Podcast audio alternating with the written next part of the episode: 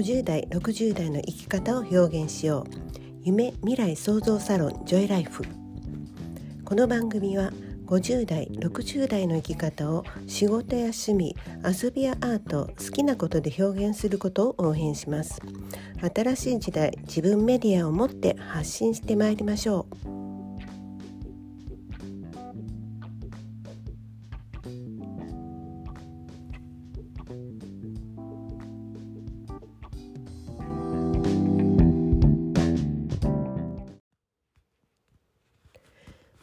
行動の数を上げるための価値基準とは人が動く時の価値基準はそれぞれ違うのは当たり前だと思います。で私が何かやる時は大抵面白そう楽しそうで動いてきました。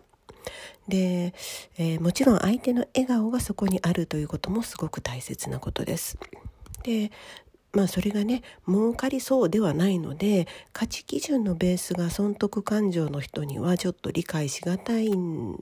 だと思います。で行動の価値基準が損得の人はもう損した時に文句を言うんですよね。でえ結構だからしょっちゅう文句言ってるなって感じがします。で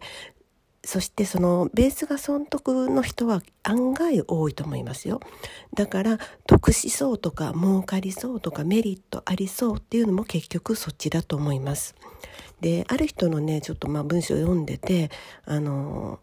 この損得がある人ってしょっちゅう怒ってるって言うんですよね。あそれ聞いてあなるほどなと思いました。私もあの結構心当たりあります。うん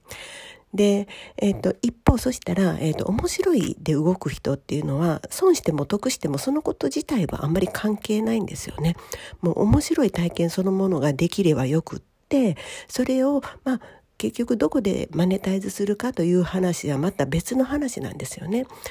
で、えー、たくさん行動するのはじゃあどちらかというとこれはもう圧倒的に面白いし楽,、えー、楽しい好奇心の方の方ですよね。だって失敗してもしなくても関係ないですし、えー、経験や体験としてはこうどっちを経験したとしても学びとして残るんですよね。で一方そうでない人は、えー、儲かりそうとか得しそうとか成功しそうな時しか行動しないので必然的に経験や体験としての学びは減ります。でこの経験や体験としての学びというのが本当は一番財産になるんですけれども多くの人はそこまで分かっていないと思います。でじゃあじゃあじゃあですよあの成功した人が成功した体験談一つをまあ聞くよりもそれを話を聞いても、えっ、ー、となんだろうじゃあそれはあなたが成功した話でしょっていうだけであまり参考にならないんですよね。でそうすると紆余曲折して失敗もして成功もしていろいろあるというお話を聞く方が面白いし勉強になるんですよね。だから、えー、行動の数を上げるには価値基準をただ面白いと楽しいにするだけなんです。うん、でもちろんねあの価値基準が損得あってもいいんですけれどもそこに面白いと楽しいというのもちょっと加えるだけでガラリと変わるのになと思いますね。でまあ、これまあヒントになるんですけれども、えー、これから体験っていうのもやっぱり大事じゃないですか。あの体験を例えば体験談をノートで買ったりとか、まあ、ちょこっとこうアマゾンの、えー、Kindle で買ったりとかっていうのを皆さんしてるんですよね。だから、うん、結局はいっぱい動いた方がマネタイズしようとした時にもあの得になるのになっていうのを分かってないんですよね。だから何て言うのかな見いやそんな損損えっ、ー、と一見損してるやんって思えるような体験も実はその人がマネタイズしようとどこでマネタイズするかっていうことを考えれば、えー、全然違うということがあのまあまあ普通に表面的なことだけを見ていると見れないと思います。これは、えー、私がイベントに、えー、ボディアートで出てた時もよく言われたんですよ。ね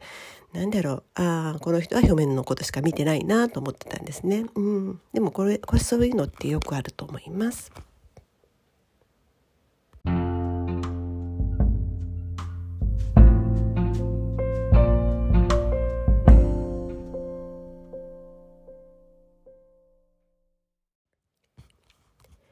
これからは体験や経験を誰とするかが大事かもしれません。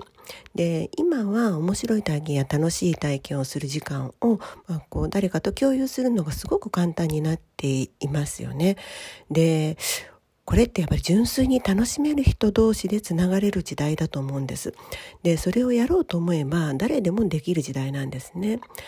だから自分が楽しいと思えることを誰もが遠慮なくやっていいはずなんですね。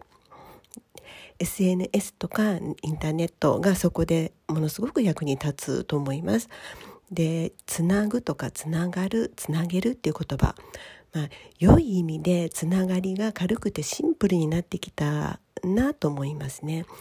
まあ重たいのはもう時代遅れなんだと思います。なんとなくあのそれを感じている人もいるんじゃないでしょうかね。